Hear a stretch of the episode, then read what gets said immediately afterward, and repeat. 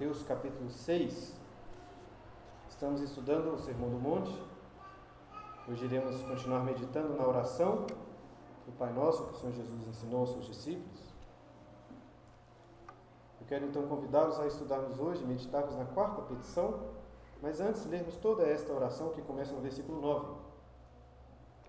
Então, irmãos, Mateus capítulo 6, a partir do versículo 9, diz assim a palavra do Senhor.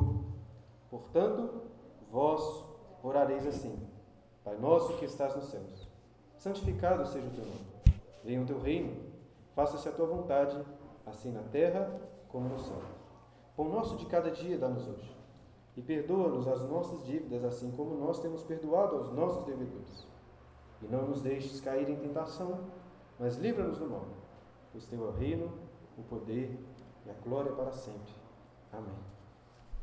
Creio que a igreja já deve ter percebido que, vez ou outra, gosto de citar aqui o livro do Senhor dos Anéis ou até alguma outra obra de Tolkien.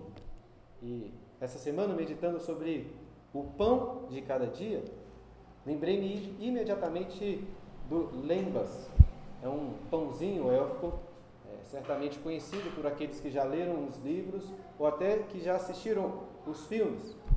E este termo, Lembas, é, é um termo que vem da, de uma língua élfica chamada Sindarin, criada pelo próprio Tolkien, que significa lem, é, jornada, e pão, ou, e bas significa pão, ou seja, é um pão para jornada. E é um pão muito especial, pois apenas um pãozinho deste, apenas um lembas, era capaz de sustentar um homem alto e forte por um dia inteiro de viagem. E no terceiro livro, é, O Retorno do Rei, tem uma parte quando Sam e Frodo estão lá em Mordor, e que é dito o seguinte sobre este pão. Diz o seguinte: Lembas tinha uma virtude, sem a qual os dois teriam há muito se deitado à espera da morte.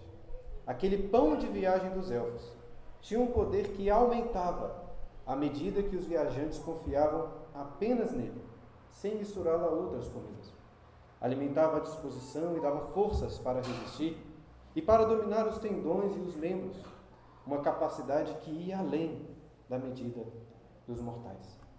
Ainda que o Tolkien não gostasse de alegorias e comparações diretas assim em seus livros, parece muito que existe aqui um princípio teológico no que ele diz sobre este pão. Pois este pão mágico possui, como ele diz aqui, uma virtude especial de forma que o seu poder aumentava à medida que os viajantes confiavam nele, sem misturá-lo a outros tipos de comida. E a minha impressão é que Tolkien está fazendo aqui, pelo menos em alguma medida, um paralelo com a fé e a confiança no cuidado de Deus. De forma que quanto mais confiamos unicamente no Senhor, sem misturar essa confiança com outras coisas, sem um coração idólatra, dividido, mais somos sustentados, mais somos fortalecidos pelo Senhor. E hoje nós vamos meditar na quarta petição, pão nosso de cada dia dá-nos hoje. E esta é uma oração de fé, de confiança no cuidado de Deus. Pois esta petição revela a nossa total e exclusiva dependência do Senhor e também a consciência que temos disso, que dependemos dele. Mas será que realmente oramos assim? Claro, por um lado, é, estamos sempre orando pelas nossas necessidades. Mas por outro lado, quantas vezes realmente oramos pedindo pelo pão de cada dia? Acho que às vezes não fazemos isso, pois geralmente assumimos que teremos comida em nossas mesas. Até porque, apesar de sermos peregrinos, Ninguém está aqui em uma jornada podendo carregar apenas poucos pães. Imagino que todos, ou pelo menos muitos de nós, tenham hoje em suas casas comida armazenada ali na dispensa. É provável que nenhum de nós tenha que trabalhar hoje para poder comer amanhã. Talvez até já tenham recursos para comer o restante do mês. Então, por que, que Jesus nos ensina a orar pelo pão de cada dia? Eu acho que é até mais fácil entender um trabalhador ali do século I, quando Jesus disse essas palavras, fazendo essa oração. Pois de fato muitos desses trabalhadores trabalhavam hoje para comer no final do dia ou comer no dia seguinte. Mas o fato é que muitos de nós já temos recursos, já temos condições para comprar comida por Muitos dias, talvez meses, talvez até anos. E comentando essa passagem, o pastor João Calvino levanta exatamente esta questão que estou levantando, dizendo mais ou menos o seguinte: alguns cristãos são ricos. Isso é uma, claro, uma, uma, uma constatação muito óbvia. Agora, por que esses cristãos ricos deveriam pedir pelo que eles já têm em casa? Por que precisavam, precisariam rogar todos os dias por algo que eles já têm em abundância? Para suprir as suas necessidades por um ano inteiro. Por quê? E assim, tem o que Calvino neste momento faz valer a sua boa fama, pois traz uma sábia resposta para essa questão. Eu queria convidá-los a prestar bastante atenção nessas palavras, pois creio que se você realmente entender e abraçar esse entendimento, você poderia até fechar a sua Bíblia e voltar para casa muito edificado.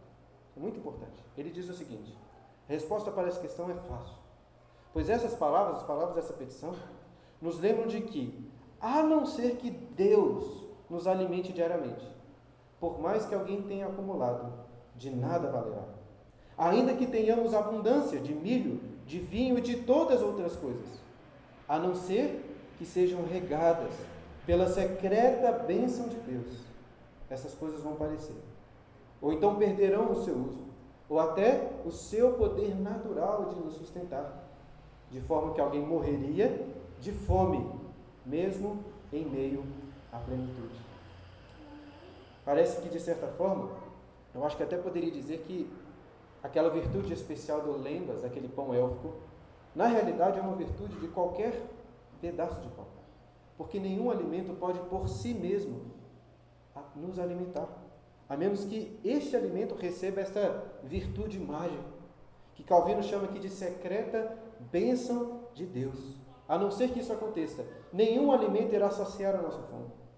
Esse é um entendimento explícito lá no, Catecismo Maior de Westminster, quando afirma claramente que o pão e nenhum alimento pode por si mesmo nos sustentar. É por isso que até é, Jeff Bezos, o homem mais rico do mundo, precisa da graça de Deus todos os dias para se alimentar e ser sustentado. E em outras palavras, eu creio que é exatamente este o ensino do Salmo 127, versículos 1 e 2, que lemos durante a liturgia. Quando Salomão diz: Se o Senhor não edificar a casa, em vão trabalham os que a edificam. Se o Senhor não guardar a cidade, em vão vigia a sentinela. Inútil, inútil será acordar, se levantar de madrugada, repousar tarde, comer penosamente o pão que penosamente granjeastes. O Senhor, Ele dá aos seus filhos enquanto dormem. É Deus, irmãos, que dá o pão, mas não só o pão. É Deus quem dá o sustento através do pão. E em resumo, é por isso que pedimos pelo cuidado de Deus, pelo pão e pelo sustento através de pão. E como disse anteriormente, se você realmente compreender essa verdade, creio que até poderia fechar a sua, a sua Bíblia e voltar para casa muito edificado. Mas claramente, se parasse por aqui um sermão de menos de 10 minutos, talvez o conselho iria pensar em trocar de pastor ou reduzir o meu sustento pastoral, né? Dessa forma, gostaria de olhar mais atentamente para essa petição, meditando em mais detalhes sobre o significado do que Jesus está aqui nos ensinando.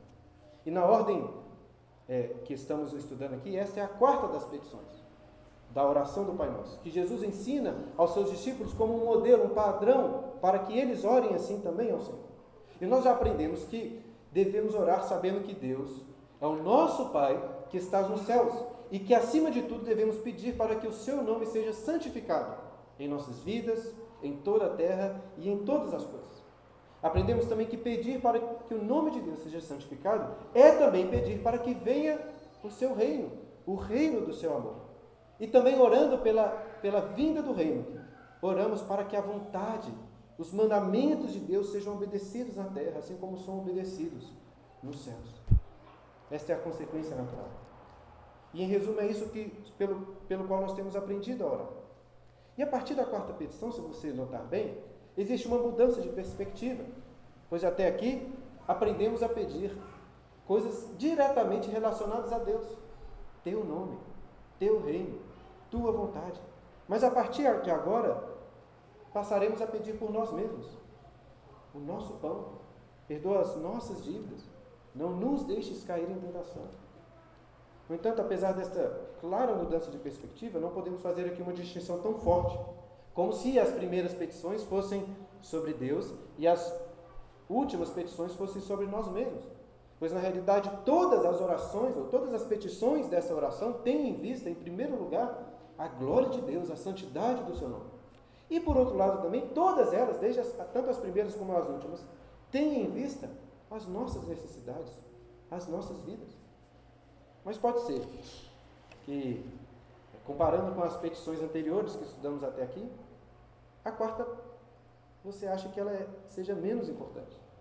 Pense só, antes estávamos pedindo pela santidade do nome de Deus, pela vinda do seu reino, pela vontade dele sendo feita na terra. Agora estamos pedindo, Senhor, estou com fome, me dê um pão. Talvez seja até por isso que alguns dos pais da igreja no passado entendiam que essa petição se referia, na verdade, ao pão da ceia, ao pão da comunhão. E no passado, como ainda existe hoje esse entendimento, alguns na igreja acreditavam que as coisas materiais eram menos importantes que as coisas espirituais, que o corpo era menos importante que o espírito. E segundo então esse entendimento, eles achavam que Jesus não poderia nos estar, estar nos ensinando orar por algo tão trivial, algo tão simples como um pão, ou pelo sustento material. Contudo, queridos, não devemos pensar assim, pois a matéria também faz parte da gloriosa criação de Deus. Inclusive, é, é, muito claro como que as coisas materiais estão intimamente relacionadas com o nosso espírito, com o nosso comportamento.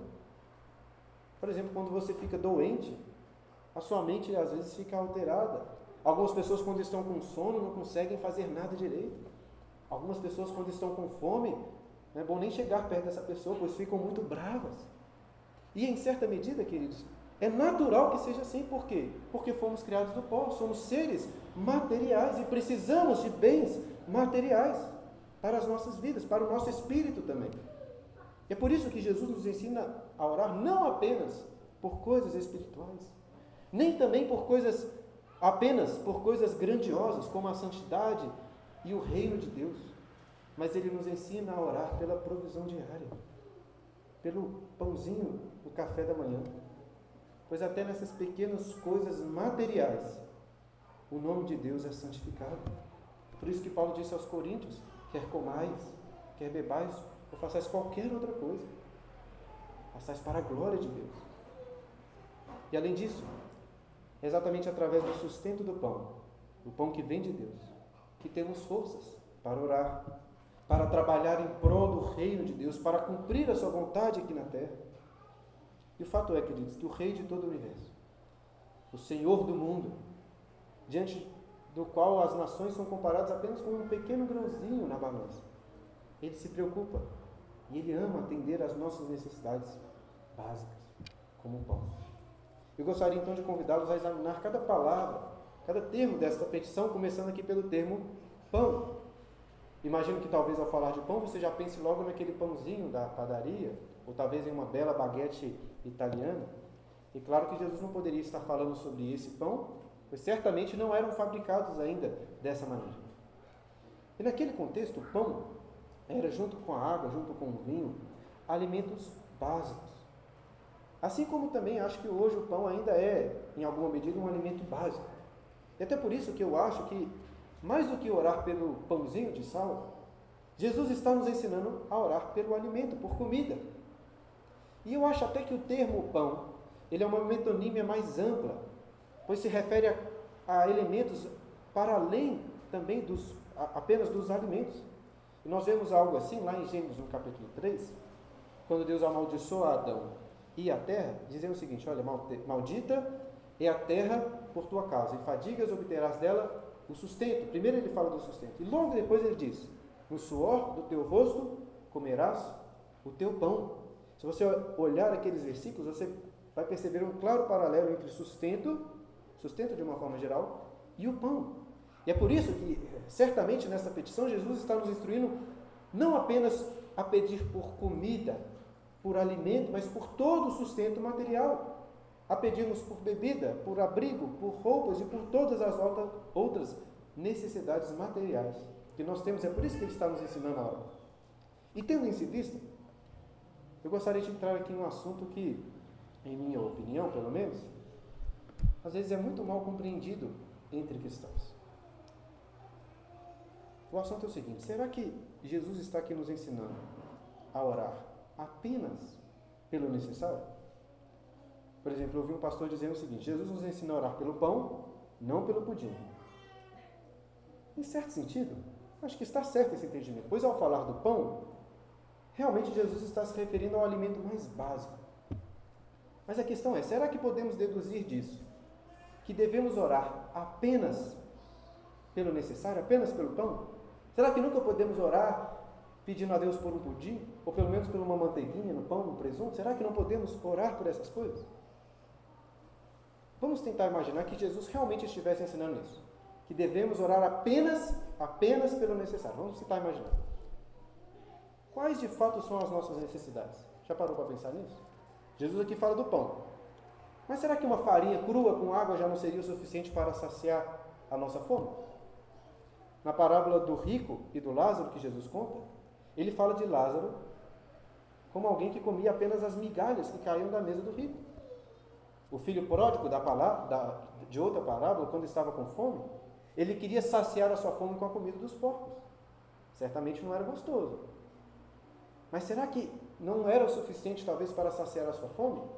Tanto que ele foi negado aquele alimento. A Clara, minha esposa, lá em casa, tem assistido alguns vídeos sobre minimalismo é, e tentado aplicar alguns princípios para a nossa casa. Eu acho isso muito bom. Mas eu fico sempre zombando ela, zombando os vídeos, pois até que ponto uma pessoa pode dizer que ela é minimalista? Imagine que uma pessoa consiga reduzir o seu armário a apenas três mudas de roupa. Será que ela é minimalista? Três é muito pouco, né? Mas por que não duas mudas? Por que não uma apenas? E como pensar, por exemplo, sobre o que é necessário para a nossa moradia? Jesus, em seu ministério, em alguns momentos, disse que ele não tinha nem onde reclinar a sua cabeça. Há um tempo vi lá que lá no Japão existem algumas casas, se posso chamar assim de casas, de 5, 6 metros quadrados. Né? São verdadeiros cubículos e que as pessoas de fato vivem ali. Outra coisa, imagine é, a necessidade que temos de energia elétrica. É de fato uma necessidade? Por que não poderíamos viver como pessoas viveram durante milênios sem este, este bem? Agora, pensando nessas coisas, tente imaginar toda vez que você for orar, você ter que ficar avaliando se aquilo que você está pedindo é realmente, estritamente necessário.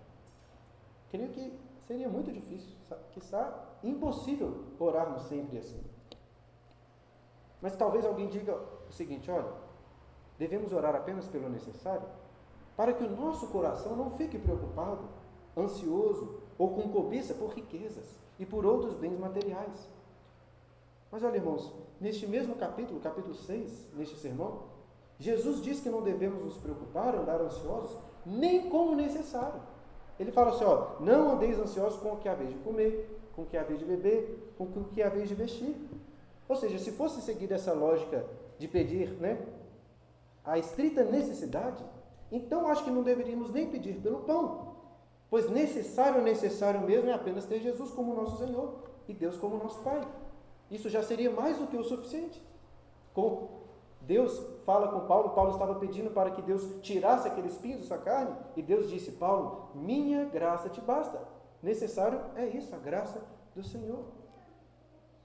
Tudo bem, irmãos, é claro que nós não vamos orar para Deus encher os nossos celeiros e assim podemos dizer às nossas almas: descansa, come, bebe regala-te. Mas por outro lado, eu acho que nós devemos excluir essa abordagem que infelizmente é comum, como se Jesus estivesse nos ensinando a orar apenas pelo necessário. Eu sinceramente não acho que Deus quer que oremos assim. Fico pensando no meu relacionamento com meus filhos como pai. É claro que gostaria que meus filhos aprendessem a se contentar com pouco, com aquilo que eles já têm, sem nunca ficar reclamando por não terem outras coisas. E olha que assim, eu não me considero um pai muito bom, excelente. Comparado com Deus, então, sou um lixo humano. Mas ainda assim, mesmo sendo ruim, e mesmo querendo que meus filhos aprendam a ser contentes, eu não quero que eles deixem de pedir por um sorvete, por um chocolate ou por um novo brinquedo, ainda que já tenham tantos. Eu acredito que Deus, sendo um Pai perfeito, quer que roguemos também por bens materiais que vão além do necessário.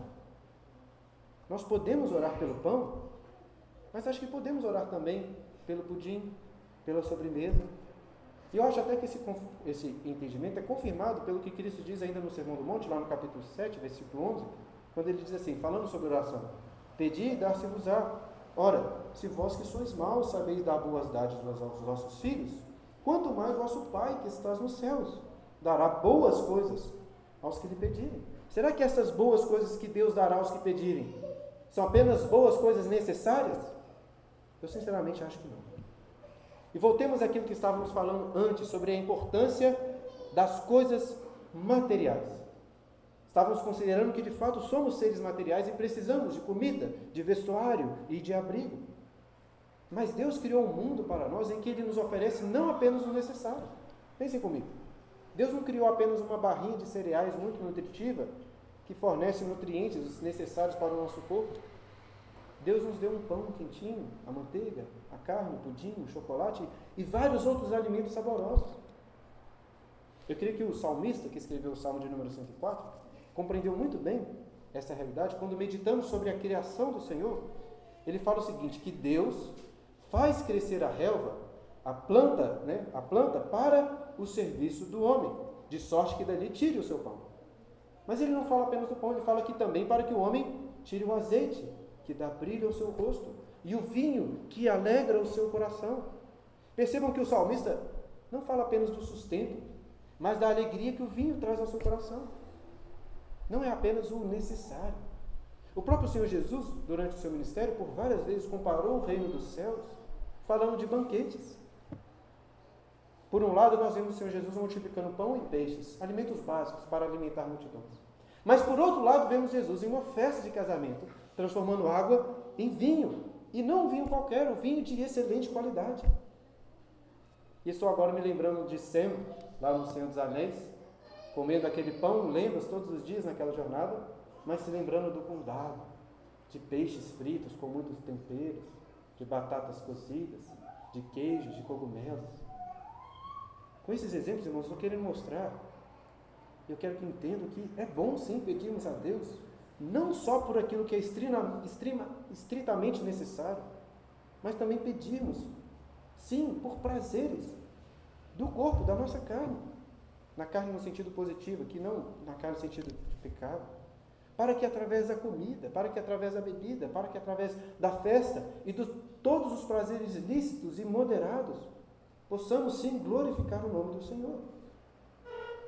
No entanto, é claro, irmãos, preciso de alertar. Existe um grande perigo quando pensamos sobre essas coisas. O perigo da ansiedade, da cobiça e da falta de contentamento.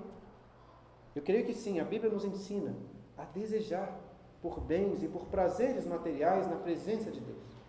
Mas por outro lado, a Bíblia toda hora alerta sobre o perigo das riquezas e dos prazeres do corpo. Como também nos ensina a estarmos contentes em toda e qualquer situação, mesmo que você esteja passando por pobreza, por sofrimentos. Apesar de sim ser lícito pedir por presunto, por manteiga no pão, devemos ter corações contentes se tivermos apenas o pão. Ou até se nem tivermos o pão, tivermos apenas uma farinha com água. Como Paulo disse para Timóteo, de fato, grande fonte de lucro é a piedade com contentamento.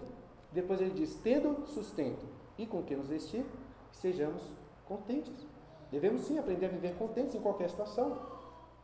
Aos Filipenses, o apóstolo Paulo, no capítulo 4, traz um ensino muito importante sobre a ansiedade. Ele diz o seguinte: Não andeis ansiosos de coisa alguma, ou seja, não andeis ansiosos nem com estritamente necessário, como Jesus disse, nem com o que haver de comer, de beber ou vestir. Mas Paulo continua: Não andeis ansiosos de coisa alguma, em tudo, porém, sejam conhecidas diante de Deus as vossas petições pela oração e pela súplica com ações de graça. Ou seja, prestem atenção nisso aqui, isso é muito importante. Não controlamos nossa ansiedade retirando do nosso coração o desejo por comida, por bens ou por qualquer outra coisa. Nós controlamos a ansiedade quando colocamos esses desejos naturais diante de Deus, em petições e súplicas diante do Senhor e descansamos nele, confiando que ele irá nos abençoar. Seja com fartura, seja nos dando o mínimo ou estritamente necessário, seja até nos fazendo passar por dificuldades. Devemos aprender a estar contentes. Davi, lá no Salmo de, de número 26, 23, escreveu uma das frases que é, possivelmente seja uma das frases mais conhecidas de todos os tempos. O Senhor é o meu pastor e nada me faltará.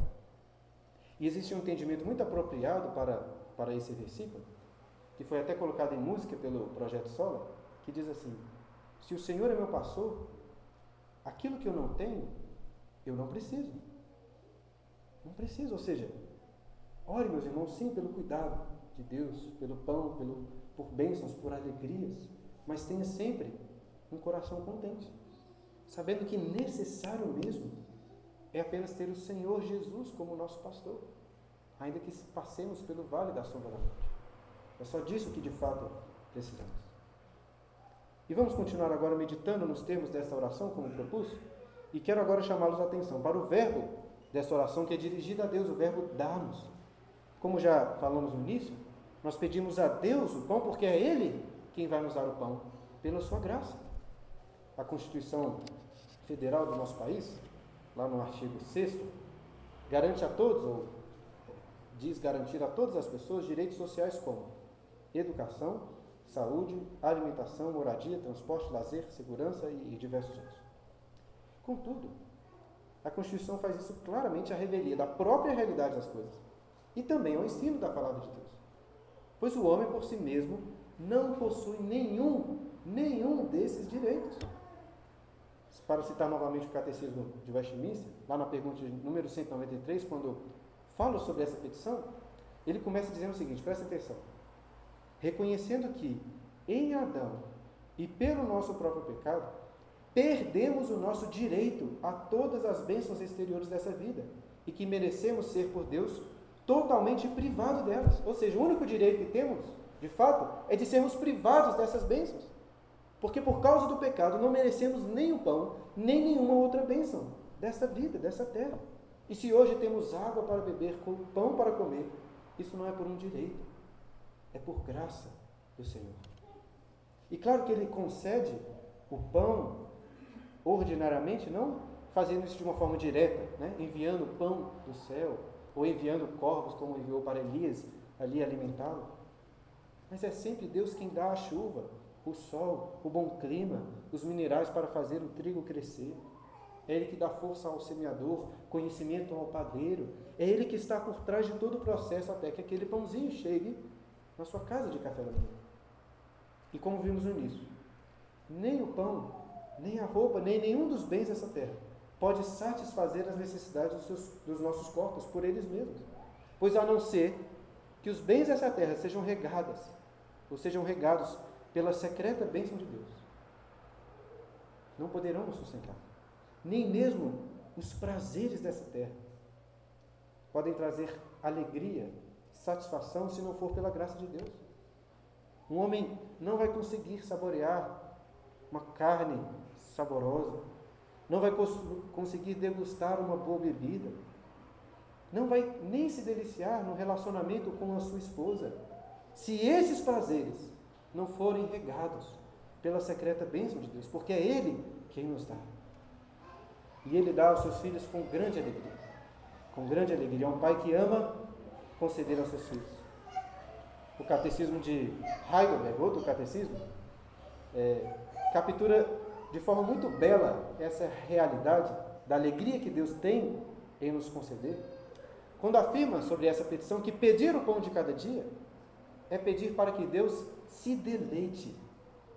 Pedir para que Deus se deleite em nos prover com tudo o que é necessário ao nosso corpo. Qualquer pessoa que gosta de cozinhar, receber visitas em sua casa, possui um grande prazer em servir à mesa, ver ali seus convidados alegres, podendo desfrutar de uma boa comida, de uma boa bebida. E de fato Deus é um Pai bondoso que ama os seus filhos e se alegra, se deleita em conceder a nós bênçãos. É um fato que Ele é um Pai bondoso, que cuida de nós. Mas para trazer outra questão, talvez um pouco polêmica, será que Deus promete aos seus filhos que nunca faltará o pão? Será que podemos ter garantido? Eu tenho a impressão que alguns acham que sim, pelo que já ouvi falar. E geralmente gostam de citar o Salmo de número 37, versículo 25, quando Davi diz o seguinte: Foi moço e já agora sou velho, porém jamais vi o justo desamparado, nem a sua descendência a me indicar o pão. Mas a questão é: será que isso significa que a Bíblia garante que um cristão, filho de Deus, nunca passará por provação de comida? Ou até que os seus descendentes nunca irão mendigar o pão? Será? Como princípio geral, eu creio que o que o Davi está dizendo aqui realmente se aplica à realidade. Pois Deus, de uma forma geral, abençoa e cuida dos seus filhos, provendo até nas situações mais inusitadas. Mas, irmãos, eu não acho que essa é uma regra, uma regra absoluta. Paulo, por exemplo, afirma aos filipenses que ele passou, explicitamente ele fala lá que passou por escassez e por fome. Na parábola que Jesus conta do rico e do Lázaro, que já citei, Jesus se refere àquele Lázaro, um homem claramente justo, como sendo um mendigo que desejava alimentar das migalhas que caíam da, da mesa do rico. E quando pensamos em toda a história da igreja, é muito compreensível imaginar cristãos morrendo de fome em tempos de guerra, por exemplo. Cristãos que morreram em campos de concentração nazista. E olha, eu não duvido que hoje mesmo cristãos estejam morrendo de fome na Venezuela, na China. Então, queridos, cristãos podem sim morrer por privação de comida, ou até por outras necessidades também, como de frio. Na última semana, estava lendo uma história para os meninos, A Menina dos Fósforos, do Hans Christian Andersen. E essa é uma história assim de, de partir o coração. De uma garotinha que, morrendo de frio, vai acendendo ali alguns fósforos, fósforos para se aquecer, até que por fim acaba falecendo e vai para o céu. Não é uma história que histórica, no sentido que de fato aconteceu, mas é, infelizmente, uma história real, uma história verossímil. Eu estou dando esses exemplos porque pensar nessas coisas ficou muito claro para mim que a Bíblia não garante, a Bíblia não promete, como alguns parecem achar, que os filhos de Deus não passarão fome, que podemos ter garantido as necessidades básicas. Eu não acho que a Bíblia nos garante isso. O que a Bíblia nos garante é que Deus estará conosco, até em momentos de privação, de muita privação como estava nessa história com aquela garotinha, confortando o seu coração enquanto ela passava frio. E depois você pode procurar para ler esse pequeno conto, né? mas prepare também suas lágrimas. Continuando a meditar nesta, nessa petição, irmãos, quero chamar ainda a atenção dos irmãos para duas partes. Primeiro, quando destacando que Jesus nos ensina aí, olha só, a orar pelo pão nosso, não orar apenas pelo meu pão. E também que pedimos a Deus o seguinte: dá nos, ou seja, dê a nós. E na prática, eu creio que Jesus está aqui nos ensinando a orar não apenas pelo meu pão, ou até pelo pão da minha família, mas a orar também pelas necessidades do próximo. É muito fácil conhecer e pedir pelas nossas próprias necessidades, mas a Bíblia nos exorta a nos preocupar também com as necessidades dos outros, em conhecê-las e pedir a Deus para que os abençoe também principalmente entre nós, família da fé. E assim, queridos, eu acho que essa petição está então nos ensinando que a necessidade do meu irmão é também a minha necessidade. Eu não posso descansar sabendo que as minhas necessidades estão plenamente supridas se o meu irmão está passando por dificuldades. E claro, claro que não somos exortados apenas a orar por ele, mas a agir e sermos instrumentos de Deus para a bênção do nosso próximo. Estava conversando recentemente com a Clara eh, sobre como fomos impactados pela última mensagem do presbítero Éder, em 1 João, quando o apóstolo João fala sobre o amor ao próximo. E estávamos refletindo sobre como nossos bens, os nossos recursos, podem ser usados para ajudar irmãos e ajudar outras pessoas. É claro que simplesmente pensar e conversar sobre essas coisas não adianta de nada. Né? Não faz de mim nem da claro pessoas mais caridosas. Mas eu quero exortar os irmãos a pensarem sobre isso, também refletirem sobre as necessidades dos seus irmãos, sobre aquilo que Deus tem dado e orar para que Deus o abençoe de forma que tudo que você tem, o seu dinheiro, os seus bens, quer pouco, quer muito, seja utilizado não apenas para o seu sustento, mas também para o sustento do próximo. E antes de concluir, gostaria ainda de destacar duas partes dessa oração que nos ensinam sobre a frequência em que esta oração deve ser feita. Olha aí novamente, Jesus nos ensina: o pão nosso de cada dia nos dá hoje. Essas duas partes, Jesus nos ensina então que não vamos orar pelo sustento do ano, não vamos orar pelo sustento do mês, ainda que você possa orar por essas coisas. Mas Jesus está nos ensinando a orar pelo sustento diário. Até porque, como dissemos no início, até o homem mais rico de todos, que possua bens por toda a sua vida, se Deus não regar esses bens com a sua secreta bênção, esta pessoa morrerá em meio à abundância. Lá no deserto, quando o povo de Deus estava no deserto, lemos isso durante a liturgia, Deus não mandava maná para a semana, Deus mandava apenas para o dia. E eu creio que ele fazia isso para ensinar o povo que precisavam confiar no cuidado de Deus a cada dia, a cada instante. E o que nós temos visto desde o início, pelo menos tenho tentado ressaltar, é que esta petição é uma petição de dependência. Pois ao orarmos assim, estamos reconhecendo que não adianta ter uma despensa cheia. Não adianta ter uma conta cheia de recursos, de dinheiro, pois dependemos completamente do Senhor a cada dia, a cada instante. É claro que não estou dizendo aqui que é errado ajuntar, fazer uma poupança ou até preparar uma aposentadoria. Pelo contrário, né, se tivermos condições, é importante fazer isso. Assim como aprendemos com os bons conselhos que José deu a Faraó, para juntar na época das vacas gordas, antecipando o período das vacas magras. No entanto, irmãos, o nosso coração precisa ser lembrado diariamente. O que nós precisamos é do cuidado de Deus. Não devemos nos lembrar disso apenas no início do ano ou no início do mês, quando vamos receber o nosso salário. Mas até não sabemos se iremos sobreviver o próximo minuto. Você não sabe o que vai acontecer. A qualquer momento você pode ter uma parada cardíaca. Nós precisamos reconhecer. E você precisa reconhecer que cada batida do seu coração é Deus cuidando de você. E cada fôlego que você toma e enche os seus pulmões é dado por Deus. Cada mordida que você dá em um alimento é uma dádiva do Senhor. É Ele quem nos dá. Deus é um Pai que nos ama e nos concede todas essas bênçãos. Mas, irmãos, ele faz tudo isso, em primeiro lugar, não por amor a você, ainda que ele o ame muito, mas pela ou para a sua própria glória. Pois não há objetivo maior. Portanto, queridos, todo o cuidado que Deus nos dá, o pão, a força, a vida, os bens, são para que glorifiquemos o nome dele. Até os prazeres que ele concede a você devem ser gozados para a glória do Senhor como disse um pastor chamado Thomas Watson, comentando essa petição, ele disse o seguinte: coisas temporais devem ser buscadas ou devem ser pedidas para fins espirituais. Ou seja, não devemos pedir bens materiais simplesmente para satisfazer os nossos apetites materiais. Pois tudo que pedimos a Deus, devemos pedir para que o nome dele seja santificado, para o serviço dele. E o pastor Thomas Watson dá o exemplo de Ana que orava e pedia por um filho para o consagrar ao Senhor.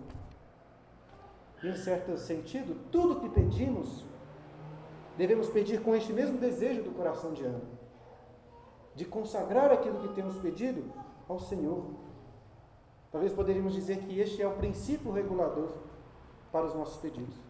O que eu estou pedindo deve estar de acordo com a vontade revelada de Deus deve ser usado para o trabalho do reino de Deus e principalmente para que o nome do Senhor seja santificado. Tente pensar nisso quando você for pedir por alguma coisa ao Senhor. Agora eu gostaria de concluir, queridos, refletindo sobre como essa petição nos ensina sobre gratidão. E é notável como que a oração do Pai Nosso, na, na oração do Pai Nosso, não encontramos nenhuma palavra direta de gratidão ao Senhor. No entanto, eu creio que a gratidão está permeada por todas essas petições.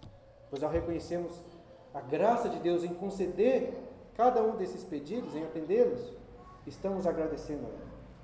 Mas pensando de uma forma específica nessa quarta petição, creio, queridos, que é importante entendermos que a verdadeira gratidão não está propriamente no pão que Deus nos dá, mas no próprio Deus. O problema é que muitas vezes isso não acontece e assim agimos como, como uma esposa que pede dinheiro para o seu marido para gastá-lo com um amante. Eu creio que é exatamente essa imagem que Tiago traz lá em Tiago capítulo 4, versículos 3 e 4, quando ele diz assim: Pedis e não recebeis, porque pedis mal, para esbanjar os vossos prazeres. Infiéis, literalmente seriam ali adúlteras. Não compreendeis que a amizade do mundo é inimiga de Deus? O que Tiago está falando é o seguinte: olha, vocês estão orando, pedindo por Deus bênçãos, como mulheres adúlteras, que ao invés de amarem o seu marido, de amarem a Deus, vocês amam o seu amante, vocês amam o mundo e os prazeres da carne. E assim estão pedindo para que Deus financie este adultério pernicioso. Mas a verdadeira gratidão, como diz o pastor Jonathan Edwards, lá naquele livro Afeições Religiosas, a verdadeira gratidão, ela está em algo anterior aos bens que Deus nos concede, ao pão que Ele nos dá. A verdadeira gratidão está no próprio Deus, pelo que Ele é. Em outras palavras, irmãos, a verdadeira gratidão não está primeiramente em se deleitar no pão ou nas bênçãos que Deus nos concede, ainda que isso faça parte. A verdadeira gratidão está enraizada em um deleite no próprio Deus, na sua beleza, na sua glória. E eu fiquei pensando durante essa semana se eu possuo esse deleite em Deus. Se a minha alegria, se a minha gratidão está nele e não nos bens que ele tem me dado. E eu, confio, confesso, irmãos, que isso é um grande desafio, porque eu reconheço que Deus tem me dado muitos presentes, muitas bênçãos. E eu realmente aprecio muito o que Ele tem me dado. Eu me alegro muito em minha família, meus amigos, os irmãos da igreja, meu trabalho no ministério, nos dons e capacidades que Ele me deu, nos bens que Ele me deu, nos prazeres que Ele me dá. Mas será que a minha alegria está na criação ou está no Criador? Se eu perdesse tudo, ainda assim teria descanso e gratidão no Senhor, sabendo que se tudo mudasse, Deus continua exatamente o mesmo, o mesmo Pai amoroso, que Ele nunca muda. E Jonathan Edwards, quando fala sobre a verdadeira gratidão, ele vai para além dos bens materiais que Deus nos dá. Ele fala também sobre a salvação em Jesus. Porque, para algumas pessoas, a, a gratidão que tem na salvação em Jesus pode estar primariamente fundamentada no amor próprio, ou seja, Sou grato pela salvação porque eu fui salvo. Porque eu não vou para o inferno, mas vou, eu vou para o céu. Mas a verdadeira gratidão deve estar antes. Um amor pela própria beleza, pela própria glória do nosso Salvador. Será que a sua alegria está em Deus ou nos bens que Ele tem concedido a você? Eu gostaria de convidá-los, são perguntas difíceis, irmãos, profundas, mas eu gostaria de convidá-los a fazerem isso, a se perguntarem. Pois, em última instância, ao orarmos pelo pão de cada dia, devemos ter muito claro em nossos corações que nenhuma satisfação de fato pode ser encontrada em um pão de farinha, nem em nenhum bem dessa terra, nem muito menos em nós mesmos. Mas a verdadeira satisfação só pode ser encontrada no pão da vida, que desceu do céu, que nasceu em Belém, que significa casa do pão, e que é oferecido a nós em amor, para que possamos comer deste pão e nunca mais ter fome, termos fome. Que Deus, queridos, nos sacie com o pão de trigo, mas principalmente com o pão da vida. Amém. Quero convidá-los a, meditando sobre esta petição, sobre essa oração, é, orarem também ao Senhor, pedindo para que Ele nos abençoe.